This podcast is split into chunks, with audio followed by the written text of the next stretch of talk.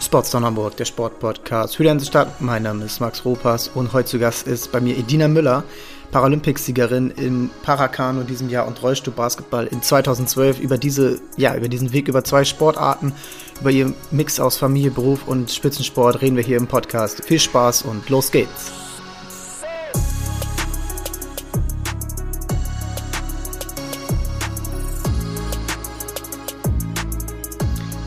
Zu Gast heute bei mir Edina Müller, Paralympicsiegerin im Rollstuhlbasketball und im Parakanu. Ja, hallo. Herzlich willkommen. Ähm, Edina, wir wollen heute ein bisschen über ja, deine Karriere, dein Leben sprechen und ähm, was sich so, ähm, wenn man sich vorbereitet äh, auf das Gespräch, einfach durchzieht, ist so, dass du ja in wahnsinnig vielen Sportarten aktiv warst und auch erfolgreich warst. Und ähm, da interessiert mich als erstes, als erste kurze Frage, welche Sportart schaust du denn im Fernsehen am liebsten? Ich bin eigentlich allgemein sehr sportbegeistert, aber durch, ja, durch einfach den Kontakt zu anderen Sportlern, glaube ich, hat man immer noch mal einen anderen Blick darauf. Und so habe ich natürlich angefangen, da einfach Sportler zu verfolgen und auch vielleicht Sportarten anzugucken, die man sonst vielleicht nicht so guckt. Also ich verfolge Hockey, ähm, weil natürlich hier Moritz Fürste irgendwie in ja. Hamburg aktiv war und ähm, ja andere Sportarten, Ringen und also ich bin ein, einfach total sportbegeistert und gucke da einfach viel. Ja, es ist auch gerade irgendwie dann auch eben bei Olympia jetzt wieder oder auch bei den Paralympics dann wieder deutlich geworden, dass diese Vielfalt an Sportarten ja leider zu selten dann gezeigt wird und ähm, da eben auch dann man erst wieder merkt, auch an einem selbst, ähm, wenn man selber viel Fußball schaut oder ähm, andere große Sportarten, dass man dann auch ja anderen vielleicht zu wenig Aufmerksamkeit selbst geschenkt hat. Ne? Und ähm, da du jetzt ähm, auch zwei Sportarten schon gemacht hast äh, oder in zwei Sportarten erfolgreich warst bei den Paralympics ähm, und da ja auch immer ein ja auch immer diskutiert wird, wie auch bei den äh, Olympischen Spielen, welche Sportart sollte denn aus deiner Sicht noch paralympisch werden oder anders gestaltet werden?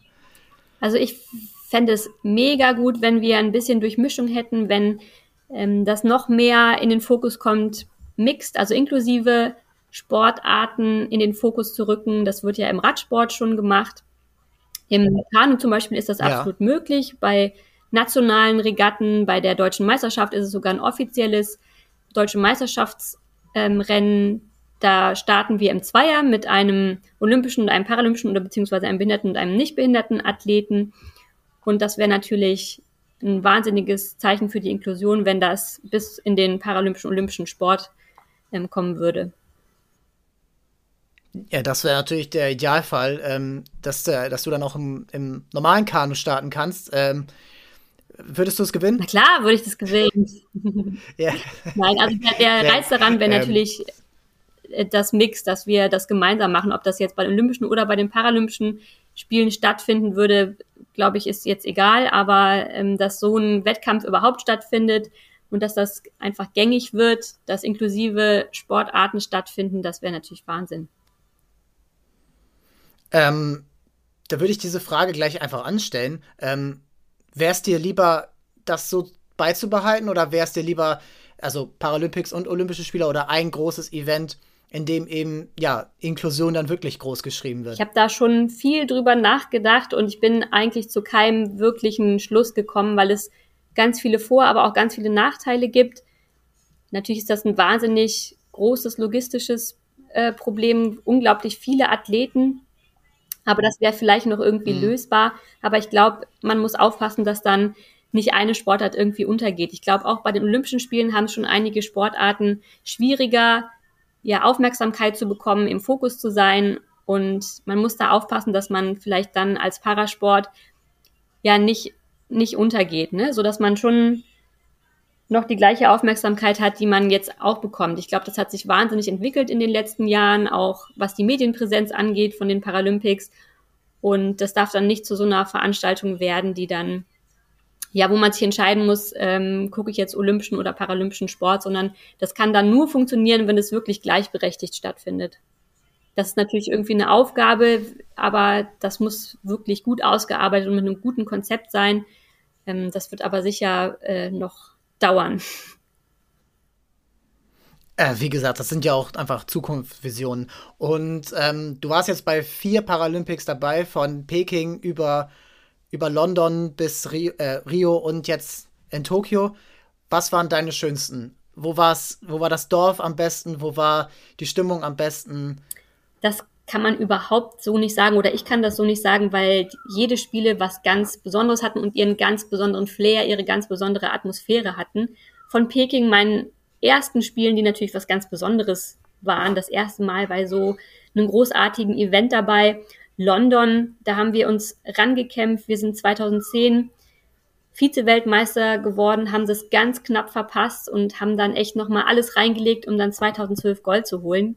Also paralympisches Gold mit der Mannschaft, das ist ein unglaubliches mhm. Gefühl. Und London, ja, irgendwie europäische Spiele, das ist vielleicht auch der eigenen Sportbegeisterung sehr nah und egal, wo man hingegangen ist in die Stadt, ist einem diese Sportbegeisterung entgegengebrandet. Das, das waren unfassbare Spiele.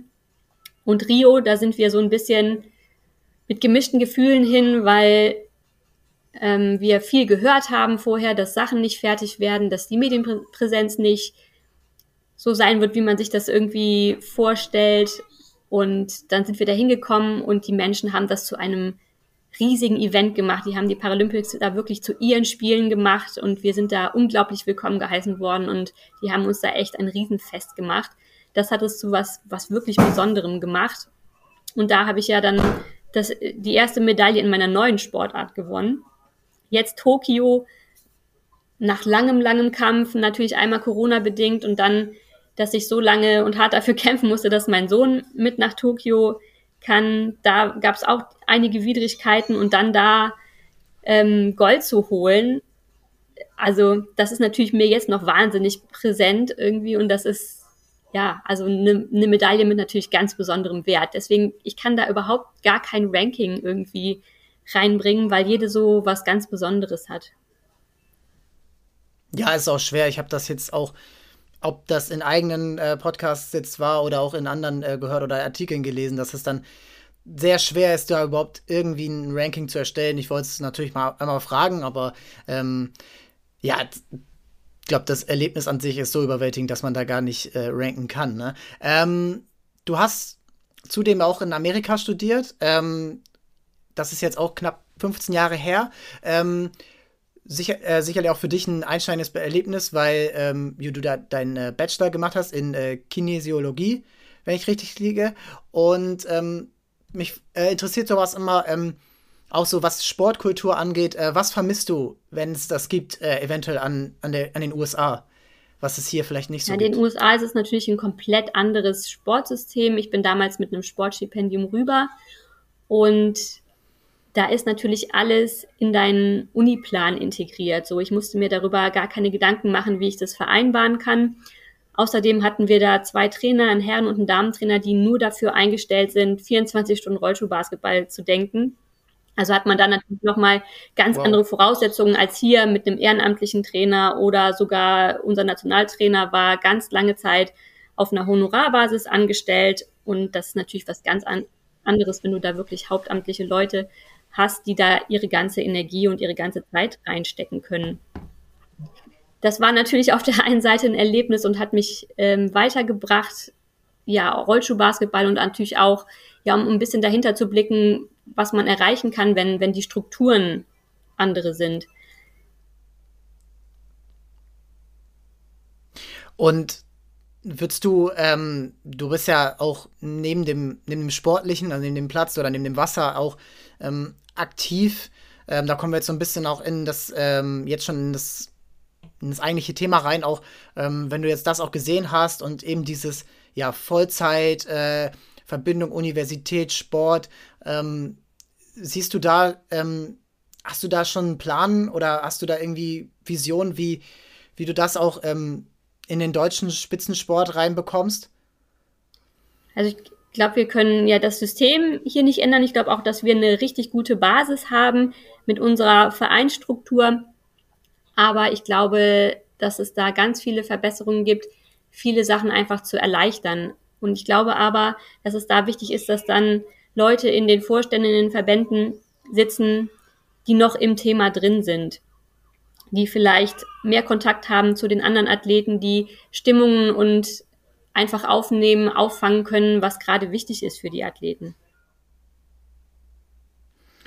Und ähm, was, ja, das ist logisch, dass da auch eben diese ja, Fachkompetenz einfach sein muss. Also wie oft man das hört, egal in welcher Hinsicht zum Sport, aber auch ähm, andere Themen wie Kultur oder Bildung oder so, dass eben diese Fachkompetenz eben auch in den Gremien halt sein muss, um eben wirklich was zu veranlassen, ohne ja große große Hürden zu haben, ob das bürokratische sind oder ja vielleicht auch einzelne Personen, die das nicht wollen.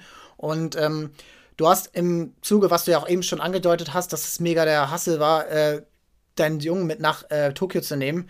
Ähm, also der ist zwei Jahre alt und ähm, der ist auf dich angewiesen.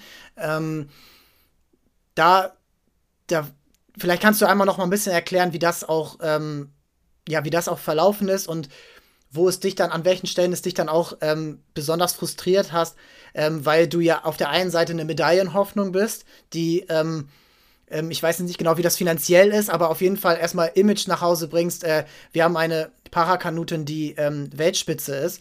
Auf der anderen Seite aber ja an so vielen Stellen eben nicht die Hilfe bekommst, die du ja paar, ähm, paar Definitionen einfach brauchst. Es ist ja, ja, geh einfach mal drauf ein. Generell finde ich, ist unser Sportsystem nicht darauf ausgelegt, dass Frauen Mutter werden und weiter Sport machen. Also rein strukturell müsste sich da einiges ändern. Ne? Und was jetzt die Paralympics. Was genau? Naja, es fehlt an so einigen Sachen. Es fehlt einmal, zum Beispiel mir hat es sehr an Informationen gefehlt oder an Hilfe nach der Schwangerschaft. Wie kann ich wieder einsteigen? So, ich musste mir das alles so ein bisschen selber zusammensuchen, mit meinem Trainer zusammenbasteln, wie wir wieder starten. Dann ist es natürlich ein finanzielles Problem. Ich habe ja, das ist einfach eine große finanzielle Herausforderung, weil ich natürlich meinen Sohn mit einer Begleitperson mitnehmen muss. Das heißt, ich habe hohe Mehrausgaben, hohen finanziellen Mehraufwand, den ich natürlich selber irgendwie auffangen muss. Dann muss ich die Betreuung ähm, immer selber irgendwie regeln. Also da gibt es da keine Unterstützung, niemanden äh, oder nichts ist, ist vorgesehen dafür, dass ich aufs Wasser gehen kann, dass ich mein Training machen kann und jemand irgendwie äh, auf das Kind aufpasst. Auch das könnte ja irgendwie geregelt sein. Aber das sind alles so ein paar ja. Punkte, die komplett offen sind und wo man ja am Anfang auch so ein bisschen alleine dasteht. Also mein erstes Gespräch mit dem Bundestrainer, da weiß ich nicht, musste ich auch erstmal sehen, was, was ist so seine Meinung dazu. Ich wusste vorher nicht, äh, wird das ein Problem sein, das Kind mit ins Trainingslager zu nehmen. Also der hätte ja jetzt auch sagen können, nein, ich möchte nicht, dass irgendwer von extern kommt, dass da noch eine Begleitperson dabei ist oder ähnliches. Und zum Glück hat er mir das alles vorweggenommen und gesagt, du, das äh, Kind, der beste Platz für das Kind ist, ist bei dir und ich werde alles irgendwie dafür tun, dass du dich voll auf das Training konzentrieren kannst und dass wir das so machen, wie das für dich am besten ist. Und äh, das ist aber nichts, woran, worauf man sich verlassen kann, weil es halt nirgendwo steht, weil es halt keine Regel dafür gibt. Da ist man halt immer irgendwie abhängig von den handelnden Personen. Das müsste halt irgendwie geregelt sein, dass man sich da im Vorfeld gar keine Sorgen drum machen muss.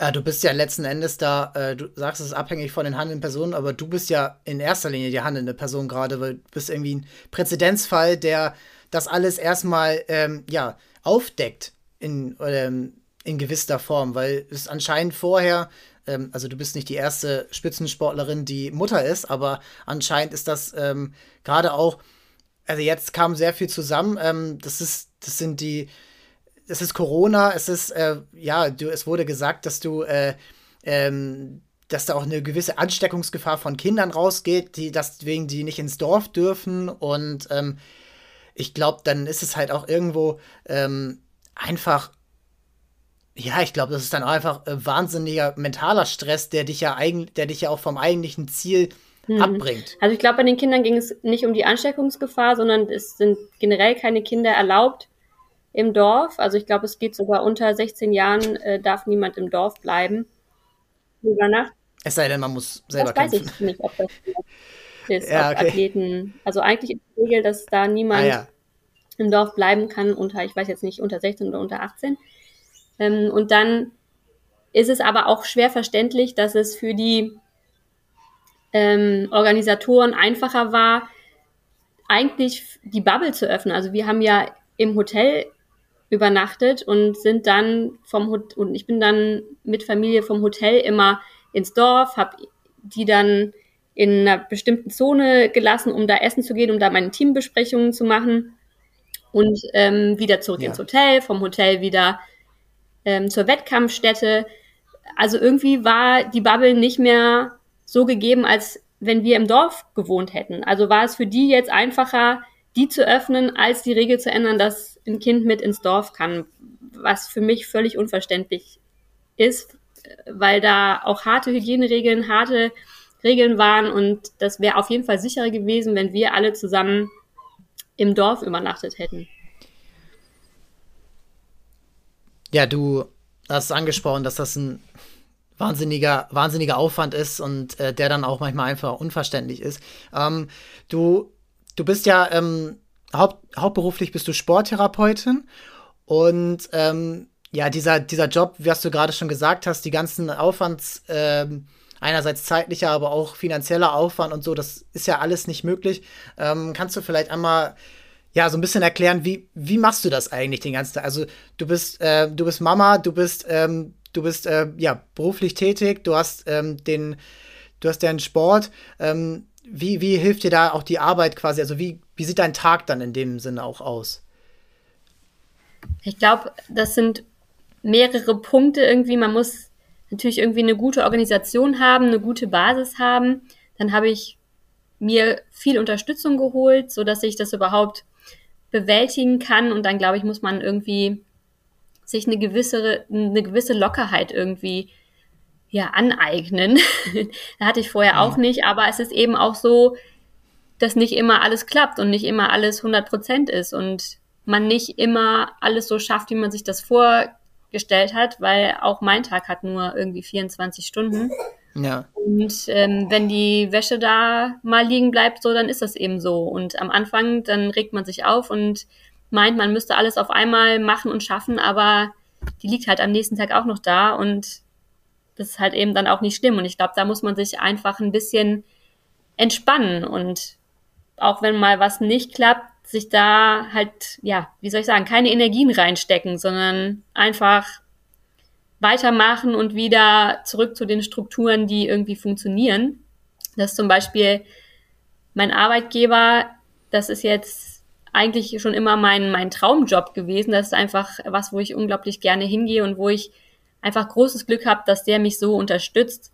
Ich werde da halt für alle Wettkampf- und Trainingsmaßnahmen freigestellt und kann da ähm, wirklich mein Training so organisieren, dass es halt eben auch in einem paralympischen Jahr funktioniert, sonst könnte ich das halt gar nicht machen. Das ist ja auch nicht selbstverständlich. Also auch da sind wir wieder beim, egal ob Paralympics oder Olympia, diesen Thema halt diese Verbindung aus Beruf und Sport, die, die Förderung, die man ähm, bekommt, wenn man sie dann bekommt, äh, die ja auch nicht selbstverständlich ist vom Team Hamburg oder von der Sporthilfe oder solche Sachen, ähm, das überhaupt zu bekommen, aber dann eben auch, das Geld ist ja das eine, aber dann auch einen Arbeitgeber zu haben, der das noch ermöglicht, ist das nächste. Und ähm, dann kommt ja noch hinzu, ähm, bei dir, ähm, ähm, da du eben im Rollstuhl sitzt und da eben auch diese ähm, ja, auf Barrierenfreiheit angewiesen bist oder dass es eben auch da diese, diese Möglichkeiten gibt. Ähm, da wollte ich einfach mal wissen, wie, ähm, wie genau dann auch ähm, sozusagen dieses, ähm, dieses Training dann auch im Alltag abläuft. Also wie oft trainierst du, ähm, wie, wie organisierst du das dann quasi, wann trainierst du und in, welchen, in welchen Zyklen auch so im, äh, im Jahr? Also wettkampfgebunden oder generell oder eine Kombi? Wie, wie machst du das?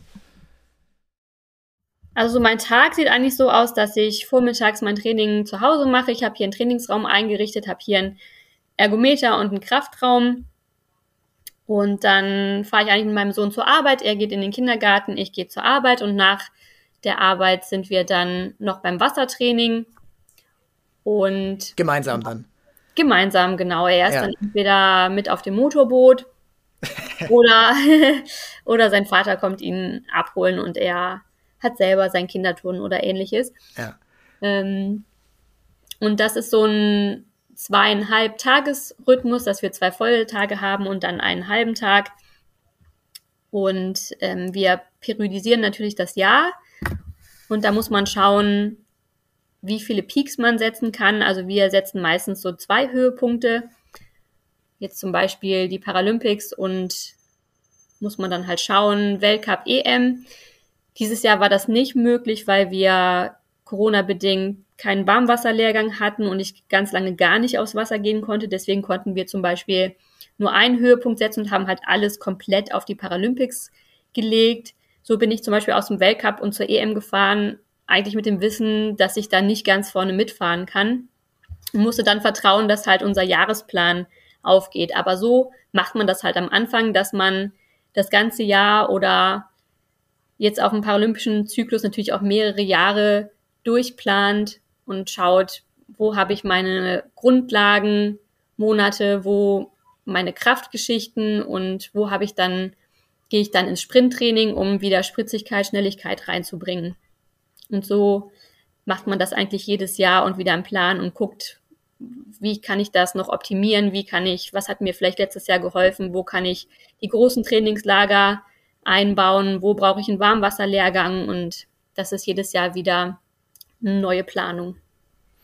Und wie weit hast du schon vorausgeplant? In knapp drei Jahren sind die äh, Paralympics in Paris. Hast du dir das schon als Ziel gesetzt? Also das ist natürlich jetzt noch so ein bisschen ja, organisatorische Arbeit. Ich muss gucken, dass die Rahmenbedingungen, Rahmenbedingungen weiterhin passen, um Paris noch machen zu können. Aber ich hätte auf jeden Fall Lust und bin motiviert, dann nochmal zu starten und nochmal alles rauszuholen. Aber da müssen, müssen wir natürlich noch irgendwie viele Gespräche führen und gucken, wo wir auch ein bisschen Regeneration reinkriegen. Also man kann nicht so übergangslos jetzt in den nächsten Zyklus starten und muss gucken, dass man ja, dass man sich die Energien irgendwie wiederholt, um da wirklich dann auch alles geben zu können. Ja, also deswegen sind es ja, ist ja eigentlich irgendwie auch ein bisschen ein Vorteil, dass es jetzt nur drei Jahre sind in diesem Fall, dass man vielleicht so ein bisschen weniger, äh, naja, weniger vorausschauen muss und dann vielleicht ein bisschen, äh, ja, ein bisschen besser rankommt, oder? Also, dass du dann eben in Sachen, da jetzt das Ziel schon ein bisschen näher vor Augen hast. Ja, hat auch Vor- und Nachteile. Also es fehlt einem eigentlich ein Jahr, wo man mal sagt, ja, man könnte jetzt mal ganz locker lassen und ein bisschen Pause machen. Also das geht jetzt nicht, dafür ist der Zyklus zu kurz. Aber man kann natürlich. Könntest du das denn locker lassen? Kann man so einfach dann loslassen und ja, ich mache jetzt mal, weiß ich nicht, einmal die Woche auf, auf dem Ergometer und das war's? Ja, das nicht, aber man würde vielleicht was anderes machen, um vielleicht ja, mal ein bisschen andere Reize reinzubringen, ein bisschen andere Reize zu setzen, um dann auch wieder komplett frei und fit für die nächsten drei Jahre zu sein, die man dann wieder komplett anzieht. Aber vielleicht kann man natürlich ein bisschen besser anknüpfen jetzt an das, was einfach funktioniert hat, an, an das, was geklappt hat. Aber man hat dann einfach nicht mehr so viele Möglichkeiten, noch Sachen auszuprobieren und zu schauen, was noch funktionieren könnte. Was würdest du denn gerne ausprobieren? Ja, ich würde gerne ausprobieren, andere Sachen im Grundlagenbereich zu machen. Wir, also da habe ich zum Beispiel bisher sehr wenig gemacht, aber ähm, es ist jetzt gar nicht unüblich, dass man sich in anderen Sportarten Grundlagen holt, dass man zum Beispiel Langlauf fährt im Winter oder Handbiken geht oder so. Und da hätte ich schon gerne geguckt, ob mir das irgendwas bringt.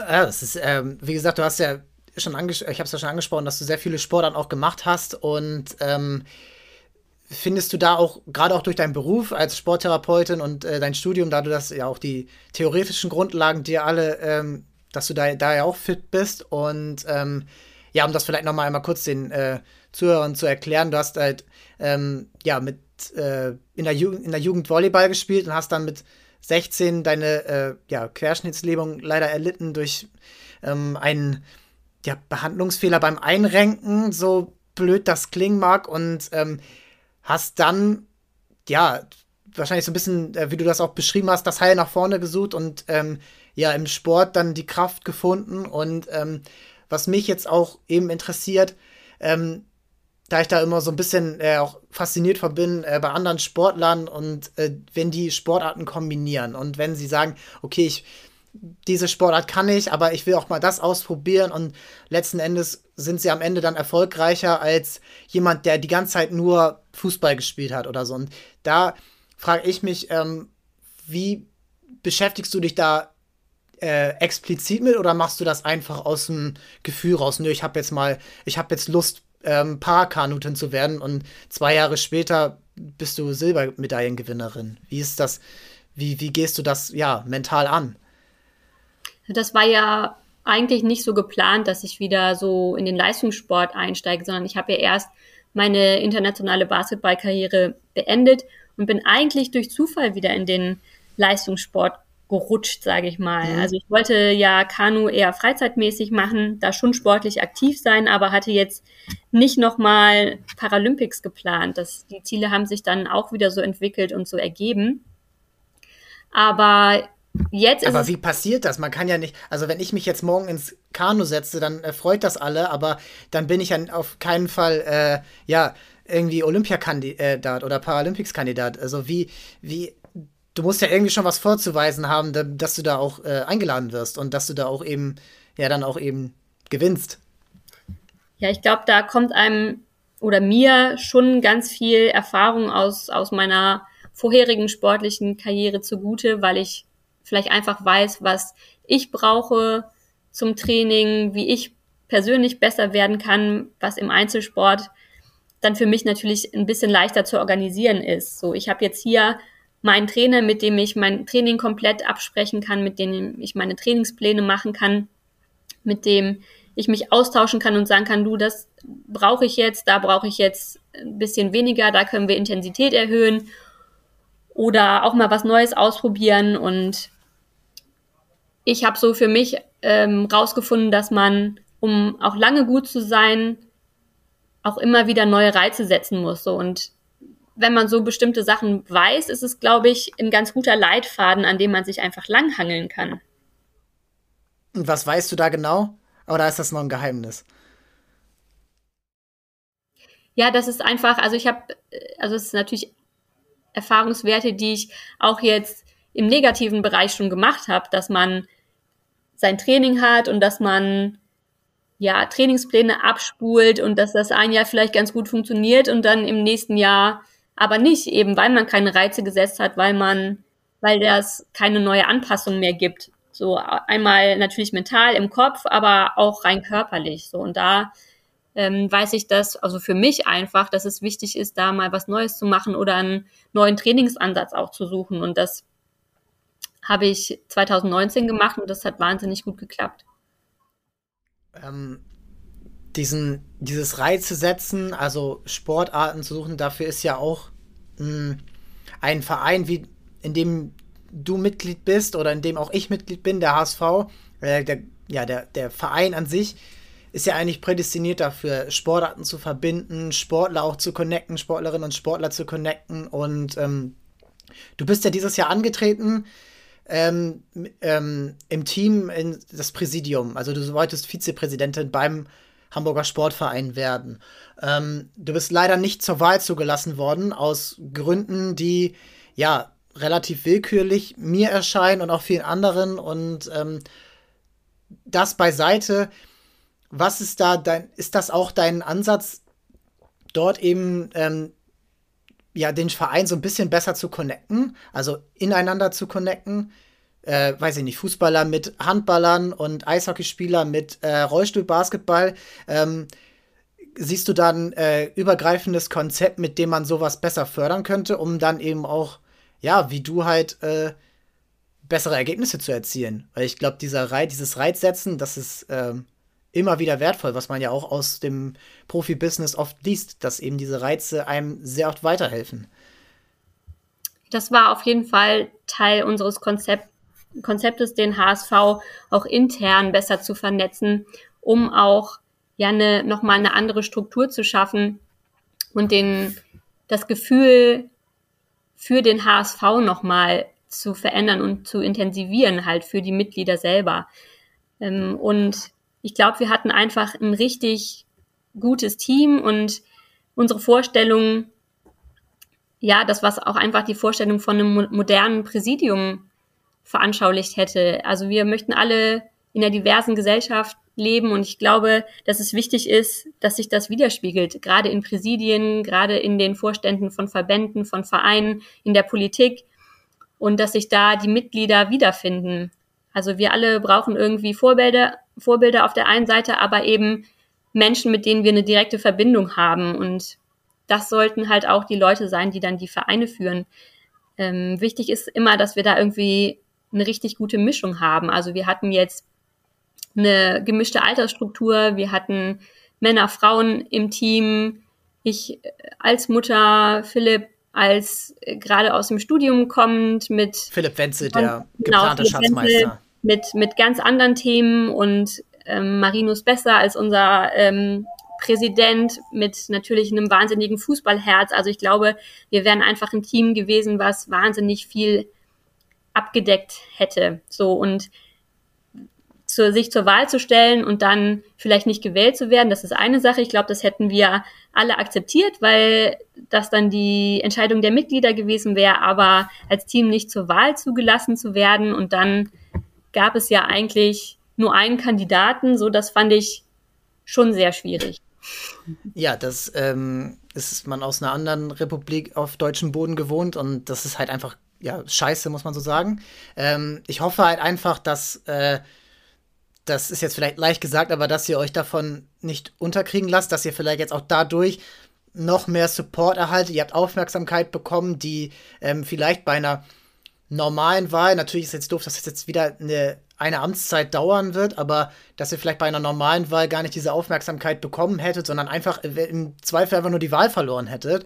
Und so ist es jetzt, hoffe ich, dass dadurch, ja, Leute, die, die auch was bewegen können und bewegen wollen, auch da eben mit reinsteigen und eben den, den HSV, eben den, ja, den größten Verein in Hamburg, da auch so ein bisschen ähm, ja wieder wertvoll zu machen, weil ähm, da würde mich deine Meinung interessieren, weil ich das Gefühl habe, das ist immer so ein früher war alles besser, aber ähm, dass so dieser Spirit eines richtigen Sportvereins, mehr Sportarten übergreifend, Männer, Frauen, Jugend, Erwachsene, ähm, inklusiv und so. Äh, manches hat es noch nie gegeben, aber manches könnte es ja geben und manches sollte es auch wieder geben, was irgendwann mal war. Hast du das Gefühl, dass dieses ja, Sportverein-Feeling verloren geht? Ja, ich glaube einfach, dass der so ein Verein wie der HSV so in, in eine Institution in der Stadt ist und auch so eine Strahlkraft hat und da einfach auch eine dadurch einfach auch eine Verantwortung hat, auch eine, eine gesellschaftliche Verantwortung hat, da mehr zu sein als einfach nur ein Sportverein, sondern da auch Werte vertreten muss. Und da Leute zusammenzubringen aus den verschiedenen Sparten ist da natürlich, wie soll ich sagen, das Leichteste, um das irgendwie zu realisieren, um Inklusion, um Diversität zu leben. Aber das muss halt ja ein, ein Grundwert irgendwie im Herzen von dem Verein sein.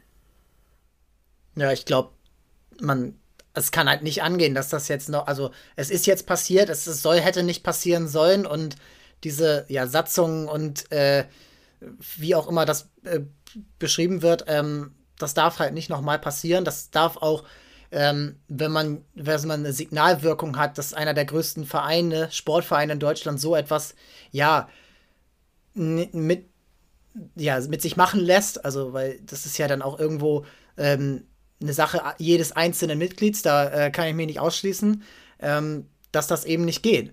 Und ähm, da wird, da würde ich jetzt auch so ein bisschen, ähm, so ein bisschen anschließend sagen ähm, oder fragen eher, ähm, was, mh, hm, ah, es ist echt schwer zu sagen, weil es mich irgendwie auch so mitnimmt, aber ähm,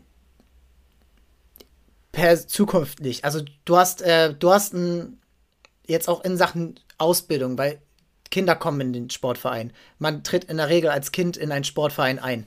Ähm, wie, wie siehst du es auf der Ebene? Also wir haben jetzt letztens mit ähm, den HSV Frauen hier gesprochen, äh, die ein, ja, eine Neuausrichtung haben und auch wieder ähm, da ihren Teil dazu beitragen wollen, dass eben ja Fußball gleichberechtigter wird und auch äh, ja überhaupt in die Nähe eines bezahlten Fußballs kommt, in dem man wirklich davon leben kann.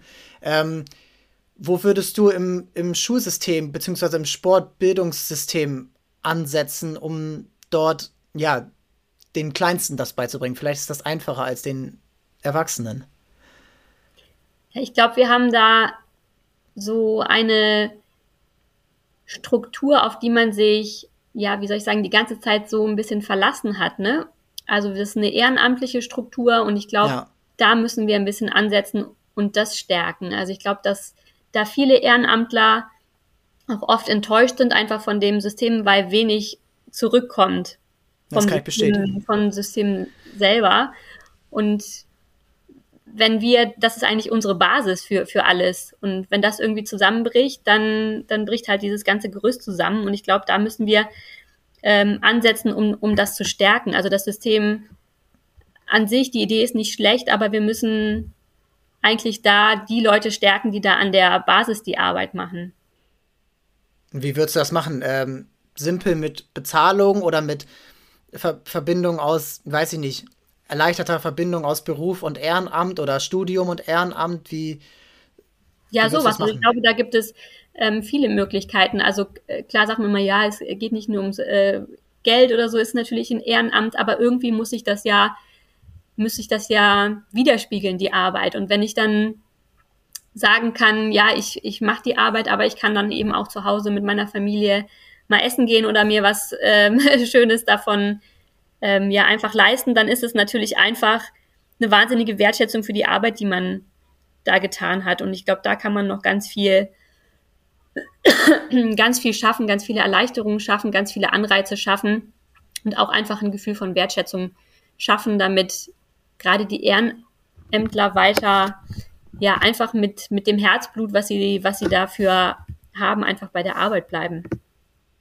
Ja, also ich glaube, die Pandemie war da auch wieder ein Brennglas, dass es halt einfach dann viel, viele, also ich kann aus so eigener Erfahrung sprechen, wo ich äh, als Trainer tätig war, während der Pandemie gab es natürlich kein Geld, weil Leute aus den Sportvereinen ausgetreten sind, weil sie äh, eventuell in Kurzarbeit waren oder äh, andere Umsatzeinbußen hatten.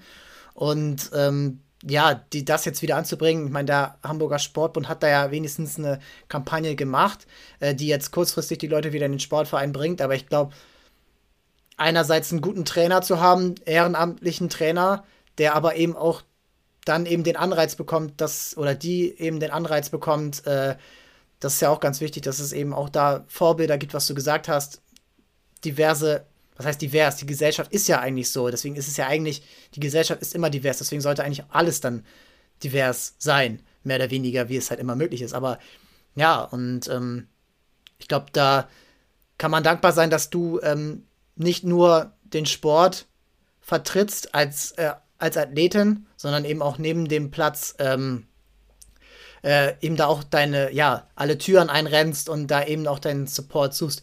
Wenn ich jetzt mal frage, so auch so ein bisschen zum Abschluss, ähm, wenn du jetzt vorausschaust, so die nächsten zehn Jahre, was, was erträumst du dir, wenn du jetzt sagst, okay, 2024 Paris ist vielleicht noch realistisch, danach jetzt 2028 LA vielleicht nicht mehr. Das äh, muss ich dich fragen, ob das dann noch eine Option ist als Athletin. Aber was suchst, ähm, wie siehst du in Zukunft deine Rolle im Sport? Also möchtest du da weiter aktiv sein, um dann auch, ähm, ja, die Sachen, die du hier ansprichst, eben dann auch auf großer Ebene bewirken zu können? Als Vorständin oder?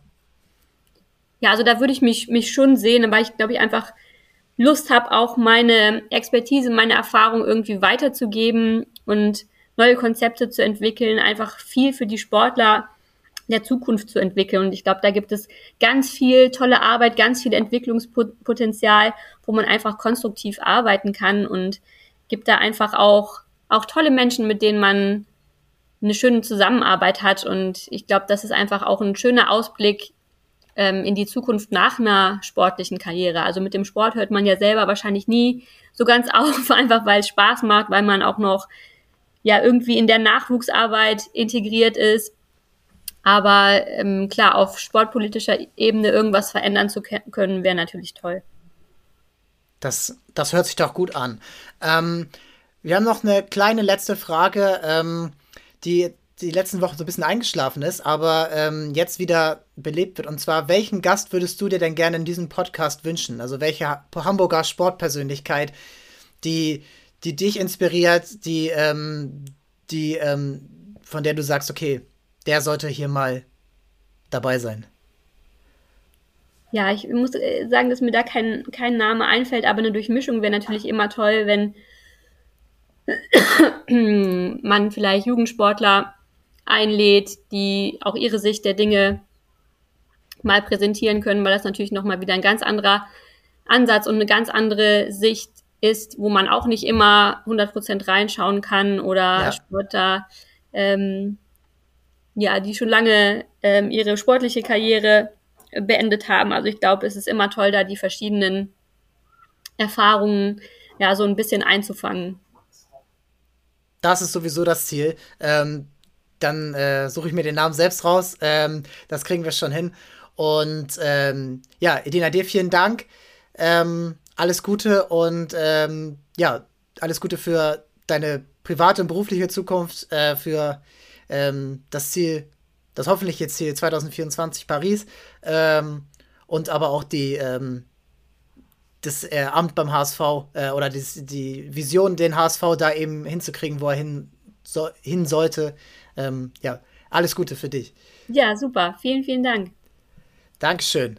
Ja, vielen Dank. Und da will ich noch mal kurz anschließen, dass es wirklich mir am Herzen liegt, aber auch eigentlich jedem, der irgendwas mit der Stadt hält, auch wenn er nicht die Raute im Herzen trägt oder äh, fußballerisch den HSV unterstützt, da zu denken, okay, das ist der größte Verein der Stadt, Breitensportverein. Es geht nicht nur um Fußball, es geht um alles Mögliche, was eben so ein ja, Stadtverein eben ausmacht und ähm, da sollte man dann auch, wenn man jetzt auch selbst nicht Mitglied ist oder auch äh, vielleicht bei einem anderen großen Verein dabei ist, bei Altona oder Eimsbüttel oder so, eben da hinterher sein, zu sagen, okay, es ist ein Breitensportverein und der soll für die Breite eintreten und dann eben auch ein breites Votum zulassen, bei dem eben nicht nur eine, eine Partei zum, zur Präsidiumwahl zugelassen wird, vor allen Dingen dann auch noch vom Amtsinhaber.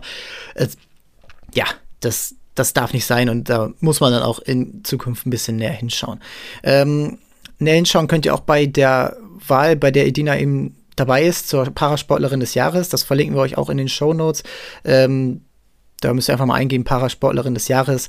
Ähm, da kann man auch abstimmen für den Parasportler des Jahres, Nachwuchssportlerin des Jahres äh, und das Team der, des Jahres. Äh, coole Aktion. Äh, ist nicht mehr so lange, ich glaube nur noch bis 27.11.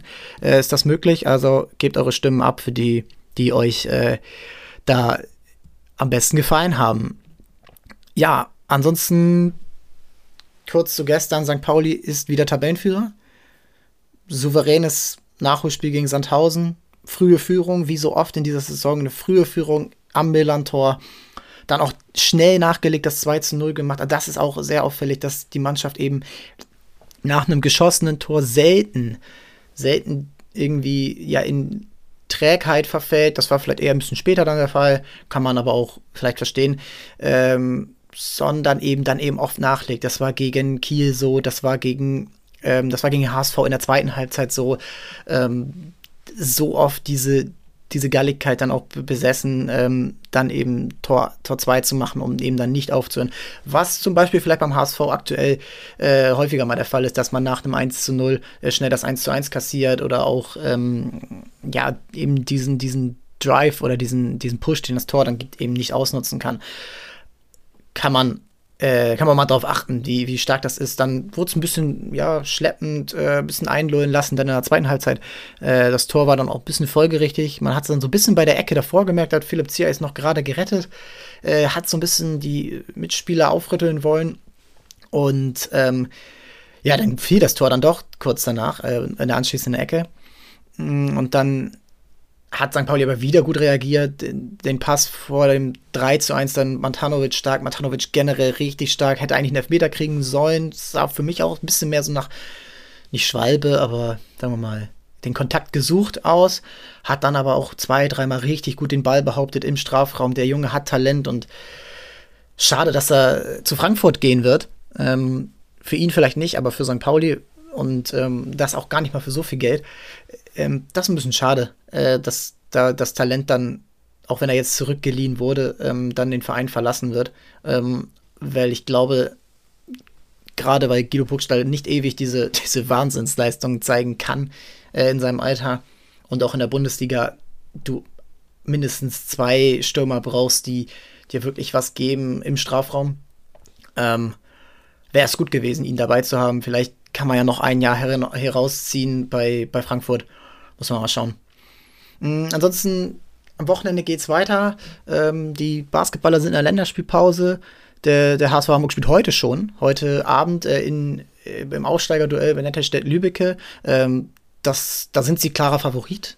Äh, es ist wieder so ein Spiel, wo sie, äh, ja, eins der, oder sagen wir mal wieder so ein Spiel, das ist ein bisschen doof formuliert. Es ist ein Spiel, wo sie ähm, der Favorit sind, wo sie sich auch sicherlich selber als Favorit sehen, wo man jetzt so den nächsten Schritt gehen kann, Siege, die man erwartet, bestätigen. Und äh, bin ich gespannt drüber, das so klappt, ob man vielleicht auch in der Offensive ein bisschen sich ein Polster erarbeiten kann, dass man nicht immer auf eine Wahnsinnsleistung von Yogi Bitter hinten im Tor angewiesen ist. Und wenn der nicht kann, auf Jens Wortmann. Ähm, oder eben auch von der eigenen Defense. Ähm, ich glaube, da wäre noch ein bisschen die Mischung, Mischung ganz gut. Aber ich glaube, mit dem Push aus dem letzten Spiel, mit dieser Aufholjagd zum Schluss, mit diesem wichtigen Punkt gegen Lemgo, kann das schon was werden ja, das war's von meiner Seite. Ähm, wir hören uns am Montag wieder. Äh, vielleicht auch schon in der Nacht von Sonntag auf Montag äh, mit der Wochenendausgabe. Und abonniert uns, schreibt uns und folgt uns. Vielen Dank. Bis dann.